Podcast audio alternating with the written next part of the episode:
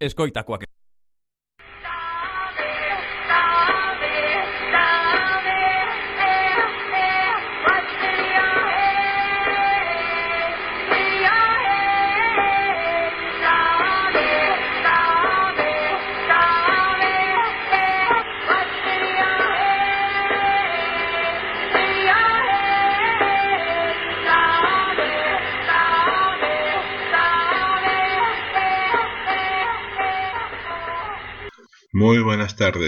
Esto es Cambias y Cambio en Quack FM. Soy Daniel Paglia Núñez, coach, counselor, hipnólogo clínico y terapeuta gestal. Si quieres comunicarte con el programa, solo debes enviarnos un WhatsApp al 617-953-084 o agregándole 0034 si estás fuera de España. También lo puedes hacer a través de Facebook. Cambias y Cambio, porque todo cambia cuando yo cambio.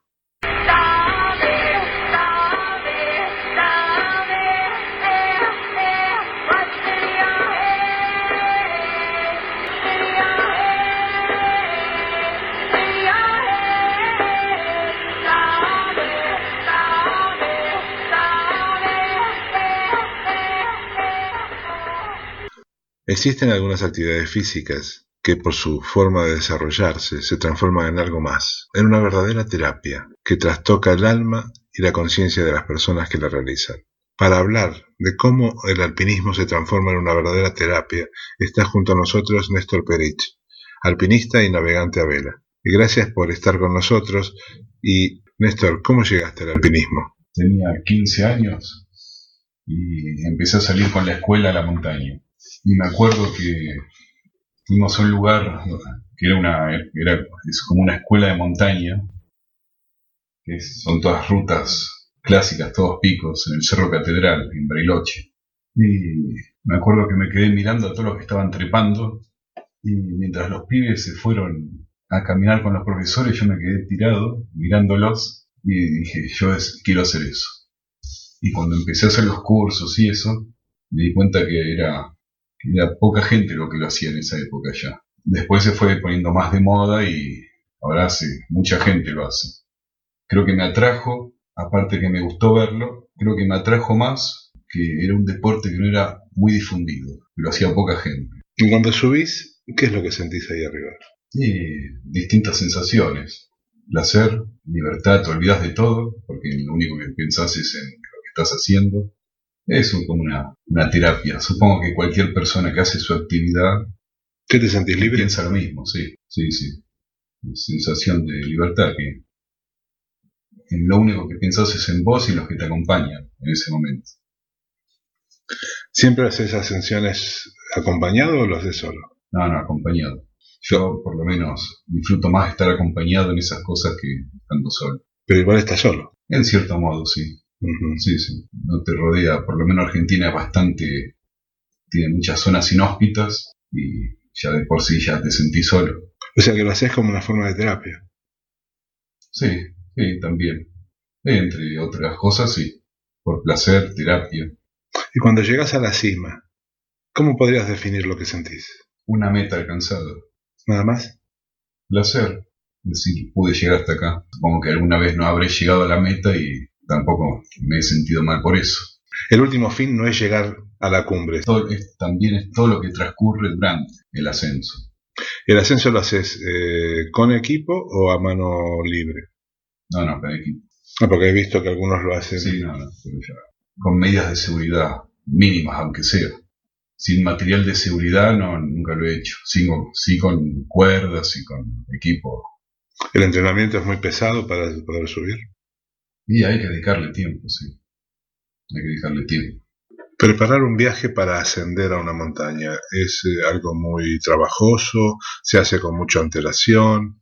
¿Cómo lo haces? ¿Cómo, cómo te organizás para hacer ese tipo de viajes? Según. Han salido viajes fugaces o, o viajes organizados. Tienes que estar preparándote continuamente. Sí, sí, siempre me mantuve con por lo menos con un mínimo estado físico. ¿Es un deporte caro? Según donde vayas, hay que pagar ciertos, ciertas entradas que, bueno, suma, por lo menos para un argentino, de nivel medio suma.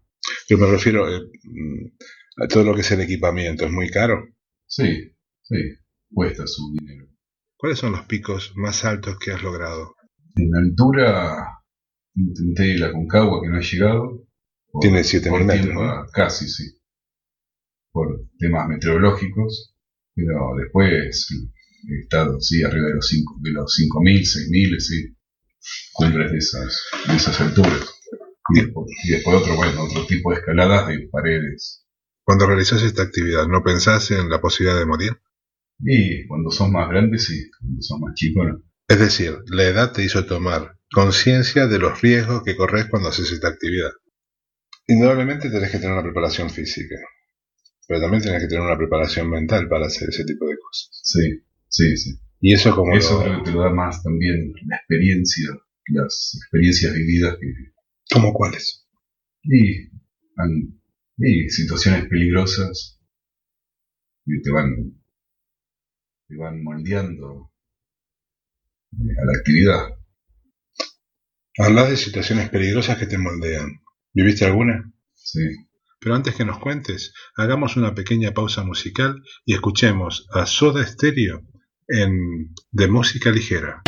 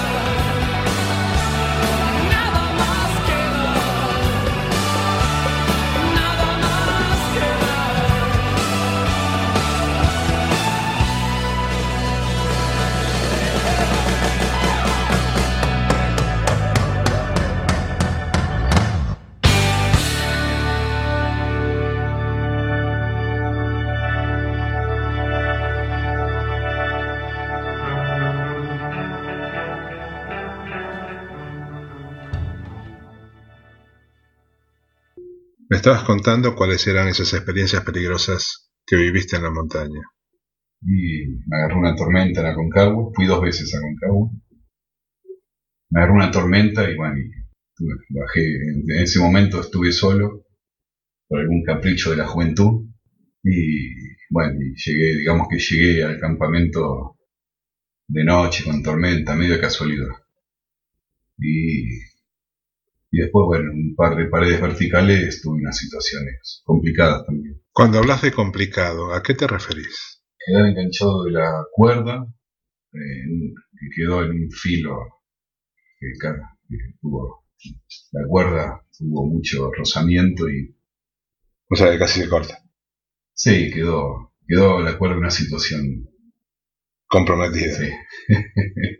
ah, después, bueno, situaciones de glaciar también, saltando grietas. Eh, pero bueno, eso supongo que es parte de la actividad, pero bueno, hay veces que se va, se descontrola un poco. Contaste recién que tuviste que regresar en medio de una tormenta a un campamento base, y solo. Mientras hacías esa caminata, ¿en qué estabas pensando? Sí, sí, llegar y no parar y caminar y, y no quedarme ahí. ¿Y cuando llegaste? Y bueno, fue placentero. Pero indudablemente uno se, replantea cosas, piensa en cosas. Sí, sí. Entiendo, entiendo, que uno, por ejemplo, cuando está en medio del peligro no tiene tiempo de pensar, sino solamente quiere sobrevivir. sí, sí, en actuar y hacer. Pero cuando llega y ya, digamos, como que terminó esa etapa de, bueno, llegué al refugio, estoy dentro, estoy tranquilo. Indudablemente eso te tiene que pasar factura. Sí, sí, igual llegas cansado y te dedicas más a, descansar y a pensar lo, que pasó, los errores. A eso me, refiero. O sea, estás hablando de una tormenta y estás hablando de errores. Pero, ¿cuál es el error en eso? No haber previsto la tormenta, saber que iba a haber una tormenta y decir, bueno, yo voy a llegar igual. Sí, sí, no, no haberla previsto. En ese caso, no haberla previsto. Eh, Así que bueno, se ve que han pasado una cadena de errores que no se pudo, no se pudo evitar. Lo que me refiero a que ese tipo de experiencias hace que uno se replantee una situación realmente eh, muy fuerte, muy, muy especial, porque bueno, uno dice, esto no es broma, no es un paseo turístico, me jugó la vida. Sí, no, sin, duda, es que ya uno bueno, va pensando eso, ¿no? Si no, es una, es un, uno se toma la actividad seria como lo que es, una, actividad de riesgo. Pero bueno, ya me di con todo, con esos errores ahora aprendiendo para los próximos, para no cometerlos. ¿Qué edad tienes ahora? 43. ¿Pensás seguir durante mucho tiempo esta actividad? ¿O hasta qué tiempo eh, uno sabe que puede seguir con esta actividad? Sí, hasta, el cuerpo, hasta donde el cuerpo dé, hay ciertas cosas que ya uno quizá no puede, no puede hacer. Pero bueno, hasta donde lo que el cuerpo permita se sigue haciendo. Ah, pero por ejemplo, hace poco eh, vi en un noticiero un señor japonés de 80 años que hizo los 14.8000. ¿Se puede seguir esta actividad con esa edad? Y sí, ¿por qué? Porque bueno, porque significa un gran riesgo, significa un gran esfuerzo físico. Sí, pero bueno, debe, cada uno es, cada uno particular, ¿no? Pero el, el hombre este debe sentir lo que lo tiene que hacer y bueno, que lo haga. ¿Vos aconsejarías que la gente lo haga como forma de, de terapia, de encontrarse a sí mismo? o sea, indudablemente cuando uno está subiendo, con el mismo que está es con uno. Sí, yo aconsejaría que, la gente haga lo que realmente le sienta cómodo, como terapia, como actividad, como lo que, como lo que sienta. Supongo que para uno que hace tenis es su terapia para, uno, para que, hace esquí es su terapia. Pero cuando uno hace tenis, no se está jugando a la vida. Puede haber un accidente que te pega un pelotazo en la cabeza, pero eso es, es una casualidad. En cambio, el que sube una montaña y que su vida solamente depende de una soga, sabe que se está jugando a la vida.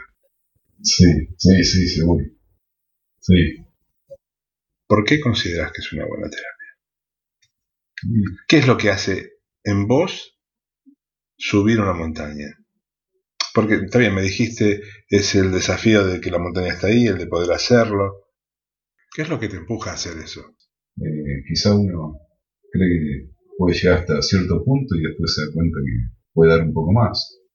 Sé que también eres piloto de veleros. ¿Desarrollas el velerismo con la misma postura que el alpinismo para transformar esa actividad también en una forma de terapia que te permite la introspección? ¿Qué es lo que aprendes con este tipo de terapia? ¿Qué es lo que logras? Sí, me llevo bien conmigo mismo, me parece. ¿Y con los demás? No, también. ¿Te da la misma sensación el hecho de, navegar que el hecho de subir una montaña? Sí. me da la misma sensación de, de libertad, sí. Creo que alejarme de donde no, hay, donde no haya tantas reglas, creo que me da sensación de, de libertad. Reglas. ¿Qué son las reglas? las reglas cotidianas. ¿Como cuáles? Sí, lo bancarizado, lo, las reglas cotidianas de... O sea, alejarte de lo que es la vida de, todos los días. De la realidad, supongo. De la realidad. Hablaste de bancarizadas. O sea, te cuesta... sí, de banco, de que hay que pagar esto, que hay que pagar lo otro. De, trabajar, alejarse de todo eso cotidiano, olvidárselo por un tiempo. No es que me, no es que me quiero alejar, pero pero por, lo menos en ese, en ese, en ese interín, olvidármelo.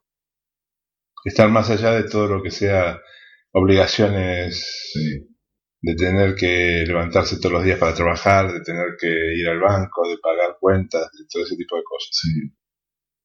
o sea, es vivir fuera de lo, durante un periodo de tiempo, fuera de lo que es la, la vida, la vida cotidiana. Sí, sí, sí. Ahí encontrás la libertad. Sí, sí, de hecho, me olvido cuando hago esas actividades, me olvido de todo. No me, no me preocupo por el trabajo, nada, es como que lo olvido. No es que estoy pensando no es que te vas que dejé en la ciudad así que me olvido y la verdad que está bueno hace bien pero todo eso significa una gran preparación emocional, porque el estar solo es enfrentarse a uno mismo. Y enfrentarse a uno mismo, de repente, es el peor de los enfrentamientos. Puede ser, sí. Cuando uno se cuestiona cosas, familia, eh, qué voy a hacer de mi vida mañana. Sí, sí, estando solo es como que pensás, pensás más en uno, en uno mismo. ¿Y qué pasa en ese momento cuando pensás en Dios? Meditar, supongo, las cosas que quieres hacer o que no hiciste o que tenés que hacer.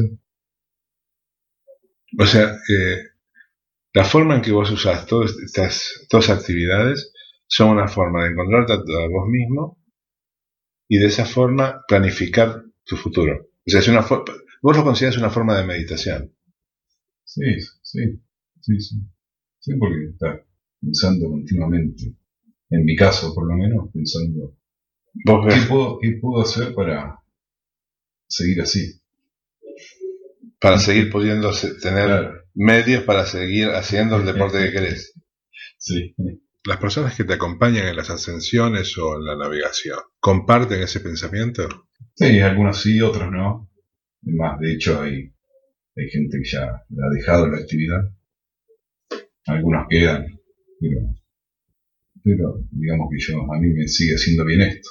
Las personas siguen evolucionando y siguen cambiando y dentro de esa evolución deciden permanecer o, terminar con la actividad. Dicen, bueno, hasta aquí llegué, ya tengo satisfecha mi cuota de, riesgo, de peligro, de montaña. Y otros no, otros lo hacen hasta el día que se mueren, porque lo, viven con pasión, que indudablemente es lo que vos sentís. Sí, lo siento, sí, por lo menos pretendo, hasta donde llegue por lo menos lo seguimos haciendo. Está perfecto. Eh, también te, como forma de planificar tu futuro, eh, también vas a tratar de hacer enseñanza o formar grupos para que dentro de la actividad encontrar tu propia forma de vida. Porque veo muchos alpinistas que de repente, andinistas, que de repente se transforman en entrenadores para poder seguir en la actividad. Supongo que si llega el, tiempo de, dejarlo, supongo que lo dejo yo. A ver, podés hablar del tema y, y hablar con otra gente, más chica, más de, igual edad o lo que sea, pero así como para enseñar, yo no creo.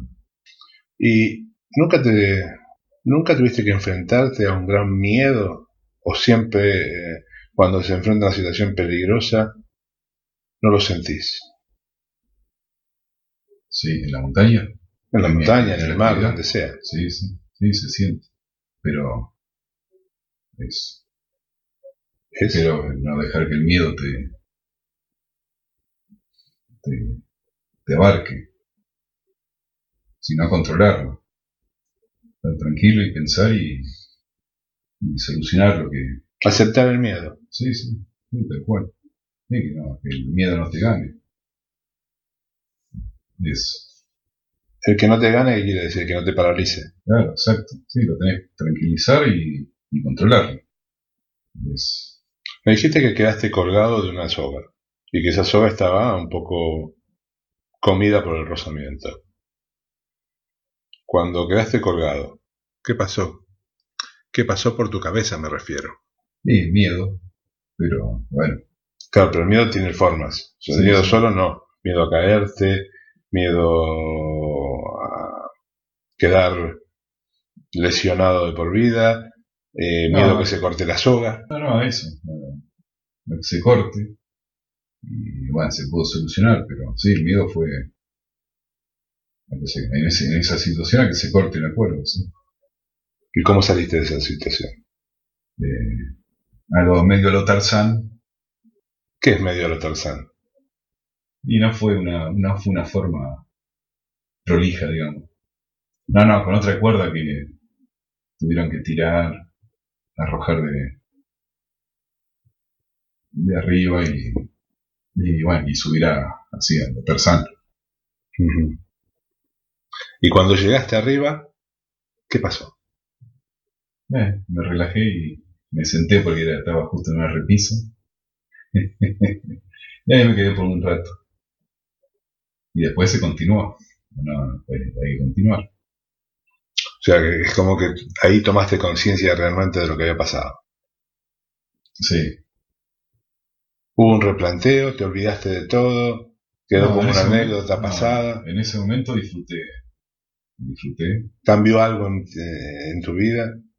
En ese momento no. Después, al final del día, sí. Uno se replantea cosas. A eso me refiero pero en el momento no, disfruté el momento y pero después sí, una vez que terminó, que estás relajado y seguro en un lugar, eh, uno, uno repasa lo que pasó durante el día. Bueno, y cuando repasaste eso, ¿qué pasó en tu mente? No, no, se va, vas.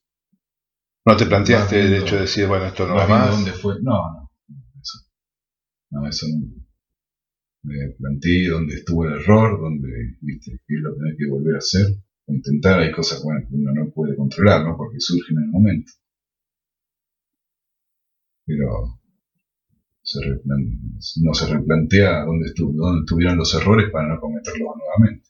Y personalmente, ¿eso te generó algún cambio? Pues, por ejemplo, hay personas que te dicen, ah, no, yo pasé por esto tan, tan peligroso o tuve una enfermedad que casi me muero y eso hizo que yo me replanteara cosas y cambiara.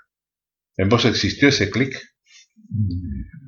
¿Algo cambió o no? ¿O simplemente dijiste, bueno... Que me haya dado cuenta, no. Claro, pues de repente uno ve y dice, no, no, esto vivo más intensamente, disfruto más de las cosas, o, sí, bueno, en eso, sí, sí. Cuando las situaciones dan cuenta que hay cosas cotidianas de la calle, de la ciudad, que no tienen ninguna importancia.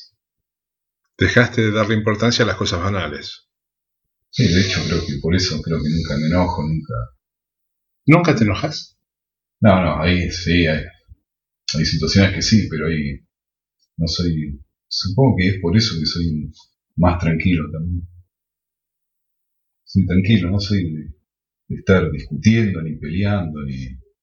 Porque me parece que hay discusiones que son cotidianas en la, que ves en la calle, no, no tiene ningún sentido. O sea que pensás que toda esta actividad que haces te permite descargar toda la adrenalina de la actividad, replantearte la vida y empezar a ser más sereno en la vida. Sí, sí. O sea que Sí, sí. actúa como una especie de meditación muy profunda en estado de un estado zen. Sí. Sí, sí. No. Así que no, supongo que será por todo eso que no soy de, de molestarme por cualquier cosa. ¿Y qué proyectos tenés en- con respecto a la actividad? Y seguirlo, pero bueno, ¿Con nuevos desafíos? Con sí, nuevos- sí, con nuevos desafíos, pero o con los que con los que algunos no se pudieron terminar. ¿Cómo cuáles? Aconcagua. Aconcagua es una meta que tengo a cualquier edad. Hacia el pico. Sí, sí, sí. Así que no pude llegar a, a la cumbre, pero en algún momento creo que volveré. Pero sí, por en ese entonces tuve que bajar por la meteorología. Y cuando uno tiene que decir, lo tengo ahí, la meta, Y no, no, hay, ¿qué pasa? no, no, nada, hay que bajar. A mí, no. A ver, está, ya se sabe que quizás te faltan 10 metros y tenés que bajar. O sea, Es una actividad que, que te preparas para eso. sí, sí, sabes que, que quizás estás muy cerca y hay otro las día. condiciones no, no están dadas, así que hay que darle vuelta. Ahí, bueno, hay algunos que se tiran igual, ¿no? Hacerlo. Pero bueno, a riesgo de cada uno. Pero pagan las consecuencias. Algunos sí, otros no. Bueno, gracias. Nada de por qué. Tengo que agradecerle doblemente a Néstor porque sé verdaderamente que no le gusta hablar al micrófono. Ha compartido sus experiencias y nos ha mostrado cómo la montaña, que es una actividad física, también moldea el espíritu y modifica la forma de ver la vida, como una verdadera terapia. Escuchemos ahora un tema musical y luego vendrá la sección contestando tus preguntas en Cambia si yo cambio. Escuchemos a Miguel Ríos y Rosendo en Maneras de Vivir.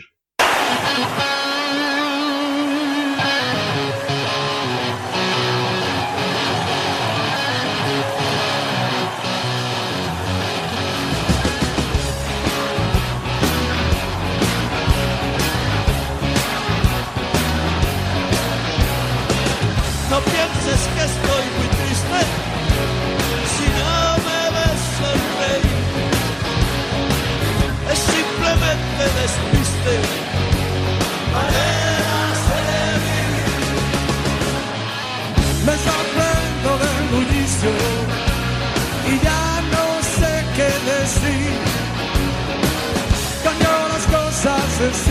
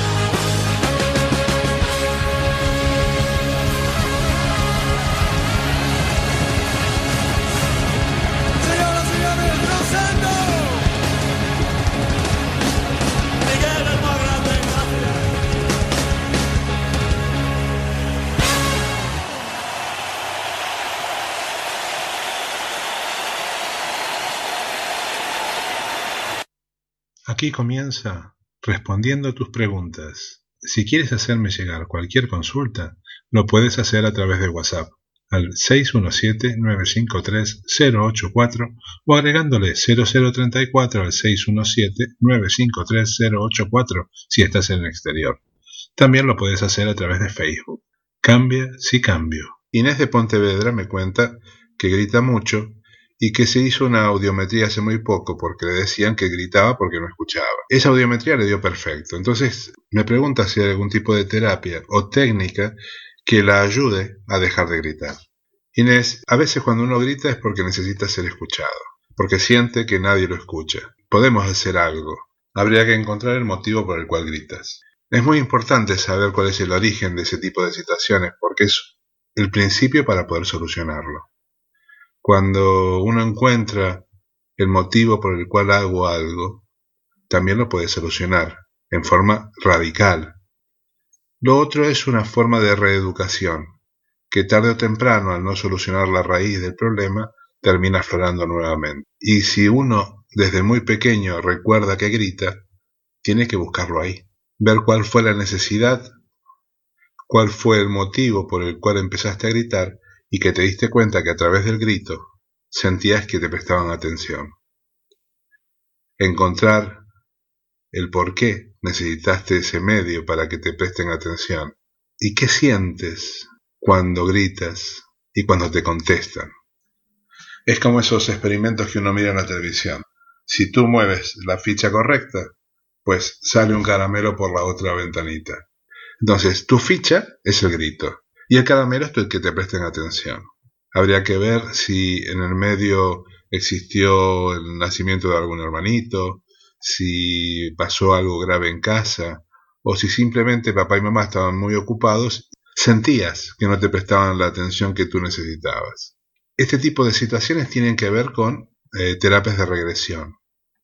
El hacer una terapia de regresión me permite a mí visualizar cuál es la raíz de un problema de ese nivel y al poder visualizarlo desde el día de hoy, como adulto, como persona grande, puedo empezar a solucionarlo y darme cuenta que ya no necesito gritar.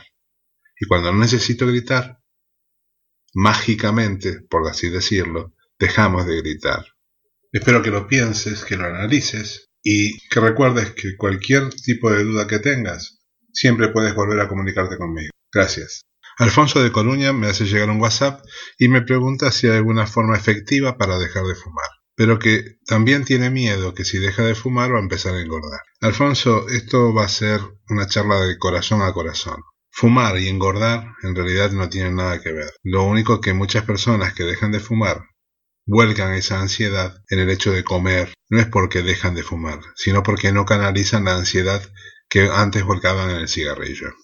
Pero si realmente quieres dejar de fumar, tampoco es tan complicado. Cuando uno tiene la verdadera voluntad de dejar de fumar, lo logra, como logra todo en la vida. Creo que lo primero que tenemos que hacer, Alfonso, es hacer un viaje hacia mi interior y buscar la respuesta en mi corazón. ¿Quiero verdaderamente dejar de fumar? Si encuentro esa respuesta y la respuesta es sí, lo segundo que vas a buscar es el motivo por el cual tú te pones ansioso. Para encontrar estos motivos que te ponen ansiosos, te sugiero que cojas una libreta y separes las veces que fumas simplemente por un problema social, por costumbre, y las veces que necesitas ese cigarrillo porque estás muy tenso, muy nervioso. Voy a tomar un café, enciendo un cigarrillo. Estoy en la oficina o en el trabajo o en donde tú desarrolles tu actividad y cojo un cigarrillo porque necesito, siento la necesidad de fumar. Me peleé con el jefe, empiezo a tener ganas de fumar. Discutí con mi señora. Después de la discusión, cojo un cigarrillo. Me siento en un, en un bar y lo primero que hago cuando estoy en la, en la puerta del bar es encender un cigarrillo. Pero realmente quería encender ese cigarrillo o es una cosa. ¿Nunca te pasó que el cigarrillo se consume entre tus dedos o en el cenicero y no registras ni siquiera que lo has encendido? Bueno, en esas ocasiones en realidad estoy satisfaciendo simplemente una situación de costumbre, de habitualidad. Entonces, cuando tomo conciencia que esos cigarrillos extras son de habitualidad los puedo suprimir. Vuelco mi atención a lo que estoy haciendo. Luego, analizo cuándo tengo una eh, necesidad física de encender un cigarrillo. O sea, cuándo tengo que satisfacer el mono de abstinencia y por consiguiente mi mente dice enciende un cigarrillo para que te sientas mejor. Y verás que no son tantas las veces, que son mucho menos de las que uno cree. Si yo eh, encuentro ese camino, veré que reduzco el insumo de cigarrillos. Una vez suprimido todas esas costumbres, todas esas formas sociales de encender un cigarrillo, viene la etapa más profunda. Encontrar qué es lo que te produce ansiedad y que canalizas a través del hecho de encender un cigarrillo. ¿Esa ansiedad desaparece por el tabaco? No. Desaparece porque en realidad estoy volcando la ansiedad en otro hecho. Y es ese el primer camino para dejar realmente de fumar. Por otro lado, cuando empiezo a dejar de fumar, lo que no tengo que hacer es tener cigarrillos encima. Porque eso de, eh, sí, lo tengo por las dudas y yo me controlo, es mentira. Ninguno de nosotros se controla cuando tiene un vicio. Nos mentimos y en realidad lo llevamos como una especie de seguro, pues el seguro hay que sacarlo. Luego de hacer todos estos pasos, vienen las ayudas físicas. Tengo que consumir mucha agua, mucha vitamina C, y de a poco veré que empiezo a sentir sabores. A medida que dejo de fumar, empiezo a encontrar otro tipo de gratificación. Sabores que ya no recordaba. El sentir que mi boca deja de ser pastosa, que respiro mejor, hacer ejercicio en la medida que puedo. Todo este tipo de elementos me van a ayudar en el proceso de dejar de fumar. Luego de lo que te conté viene la etapa más profunda, el encontrar una terapia que te sea acorde, que te sea afín y lograr de esa forma evitar que reincidas. Y para eso tenemos que deambular juntos y encontrar qué es lo que te va a permitir a vos justamente enfrentar esas situaciones de ansiedad y evitar que te vuelvan a atar al cigarrillo. Antes de seguir respondiendo a tus preguntas, escuchemos un tema musical. Bob Marley nos interpreta Buffalo Soldier.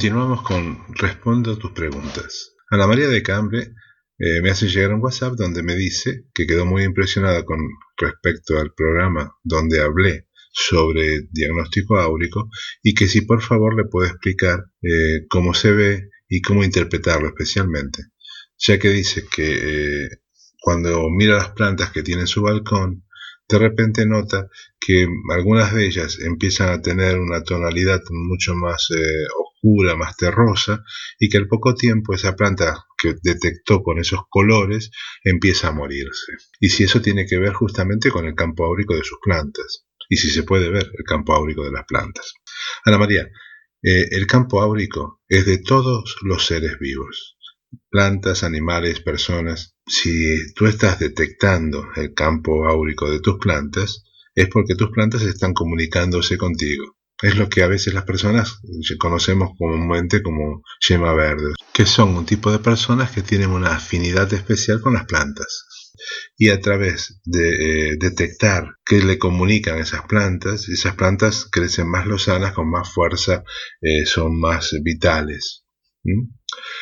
Así como se ve en las plantas, se ve en otro tipo de, seres, personas, animales, e interpretar esas tonalidades es lo que te va diciendo qué es lo que pasa con esos seres. Se puede perfeccionar esa detección y la interpretación justamente de, esos, eh, de esas señales que se emiten. Como hablé en otros programas, el aura es la energía que desprende cada una de las células de esos seres. Y esas células están diciéndonos qué es lo que les pasa. Si tú ves que los colores o lo que sientes de cada planta que se está enfermando. Es como si vieras algo opaco, algo como sin vida, lo opaco. Es justamente porque eh, te está diciendo, oh, estoy enferma, necesito cuidado, necesito que me atiendas. Si tú alguna vez viste algún animal muerto, y si ese animal muerto está perfectamente, su cuerpo está perfecto, te das cuenta que está muerto porque es justamente eso, está opaco, no tiene, no, emite nada, es como, como un almohadón que está ahí. Lo mismo pasa cuando se está enfermando ese animal. Bueno, las plantas nos dicen exactamente igual. Cuando doy cursos para interpretar el aura y para ver el aura, también explico que eh, los tonos tienen mucho que ver y que las zonas enfermas, por ejemplo, sobre personas, siempre van a marcar una tonalidad oscura, unos tonos eh, opacos, amarronados, y que se van a ver contrastes con el resto del aura, porque el aura es brillante, ¿eh? la vida es brillante, emite, emite una radiación viva, cálida, y las partes que se están enfermando comienzan a emitir tonalidades opacas amarronadas. Y por supuesto, si la enfermedad es muy grave, ya es algo muy eh, oscuro, muy, muy terroso, muy sucio, esos marrones verdosos. ¿Cómo puedes mejorar tu percepción del aura? Si ya tienes esa afinidad, quiere decir que eh, te va a costar poco. Lo primero que hay que hacer es no negarse a lo que uno ve. La negación es el primer eh, obstáculo que debemos vencer. Cuando uno nace, cuando uno es pequeño, nace con la capacidad de ver esos campos etéreos. Pero a medida que vamos creciendo, la sociedad hace que empecemos a rechazar esa percepción. Entonces, primera instancia, no negar lo que estoy viendo. La segunda instancia es hacer algo con respecto a lo que yo estoy percibiendo. Es una necesidad de afirmación. En tu caso, como son plantas, pues trabajarás fertilizándolas, cambiando de lugar, eh, viendo si hay que cambiar la tierra, e ir viendo a medida que hago cosas que eh, emisiones tiene la planta. Si los colores que estaba viendo que eran opacos empiezan a ser más brillantes, si todavía eh, hay modificaciones pero no son suficientes, ¿qué es lo que me dice a través de la emisión de esos colores que estaba viendo? ¿Qué quiero decir con esto? Si, por ejemplo, veo que la planta está oscura, como tú me dices, y la cambio de lugar, y al día siguiente esa planta, o a las horas, esa planta la empiezo a notar que está más brillante, quiere decir que justamente lo que necesitaba era eso, un cambio de luz. Si no es eso, pues seguiré intentando con eh, más fertilizante, con un cambio de maceta, hasta que empiezo a detectar que esa planta empieza a reaccionar positivamente. Mm, al hacerlo, estoy afirmando lo que yo percibo. A medida que yo lo afirmo, mi propia percepción se fortalece y empiezo a aceptar que eso que estoy viendo es real. Y es como una especie de pescadilla que se muerde la cola. Eh, a medida que yo percibo, afirmo, confirmo. Eso reafirma mi percepción, la confirma y eh, comienzo a interpretar el lenguaje que me está transmitiendo esa planta. Practícalo. De todas formas, mantente en contacto si en algún momento de este año doy algún curso para percibir e interpretar el aura, con mucho gusto te haremos un lugar para que puedas mejorar tu percepción. Gracias Ana María por comunicarte y espero que te haya servido. Cualquier cosa sabes que puedes contactarte y juntos interpretaremos mejor lo que estás percibiendo. Susa de Oleiros me hace llegar un WhatsApp y me cuenta que le recomendaron hacer una constelación familiar porque tiene problemas de jaqueca y me dice si le puedo explicar un poquito qué son las constelaciones familiares. Las constelaciones familiares son un método que desarrolló un teólogo que se llama eh, Bert Hellinger, y este tiene como objetivo liberar a las personas de las tensiones o conflictos que suelen venir de generaciones pasadas y tienen como raíz la historia de la familia. Estos conflictos eh, Pueden ser bélicos, violencia familiar, doméstica, el fallecimiento prematuro de un padre o de un hijo, abortos, separaciones, violaciones. Esto puede manifestarse en el presente de cada persona eh, como depresiones, dolores de cabeza, cansancio crónico, problemas para relacionarse. Estos acontecimientos emocionales intensos de nuestros antepasados se transmiten de generación en generación. Los que defienden las constelaciones dicen que casi sirve para cualquier cosa, para cualquier tipo de trauma, hacer una constelación familiar. El funcionamiento de las constelaciones familiares eh, tiene dos aspectos. Se puede hacer grupal o individual. En el grupal intervienen tanto el que va a consultar como otras personas que van a ocupar el lugar de la familia o del familiar, otro que será el el que representa al consultante, el constelador y un observador. Y a través de ocupar los puestos de las personas que eh, arrastran el conflicto, se van haciendo frases sanadoras para solucionar la dinámica energética del grupo. También se puede hacer en forma individual. Para hacerlo de forma individual, se usan muñecos que ocuparían el, lugar de cada una de las partes de la familia. Entonces, en este caso, como es individual, el trabajo energético lo hace solamente el cliente, o sea, el consultante, y el que constela.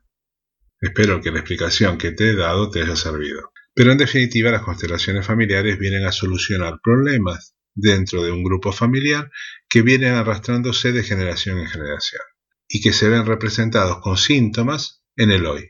Hasta aquí cambias y cambio. Nos encontraremos nuevamente el próximo miércoles. Recuerden, si quieren comunicarse con el programa, lo pueden hacer a través de WhatsApp al 617-953-084 o agregándole 0034 al 617-953-084. También a través de Facebook. Cambia si cambio. Hemos escuchado a Bob Marley en Buffalo Soldier, Miguel Ríos y Rosendo, Maneras de Vivir, Soda Estéreo, de música ligera y nos despediremos con Charlie García en Buscando un símbolo de paz. Le agradezco nuevamente a Néstor Perich por haber narrado sus experiencias en la montaña y cómo la montaña se transforma en una verdadera terapia para muchísimas personas. Hasta el próximo miércoles, nuevamente gracias y aquí volverá a estar Daniel Paglia Núñez para responder cualquier pregunta y transmitir cualquier tipo de información sobre terapias complementarias. Hasta el próximo miércoles. Sonrían y sean felices.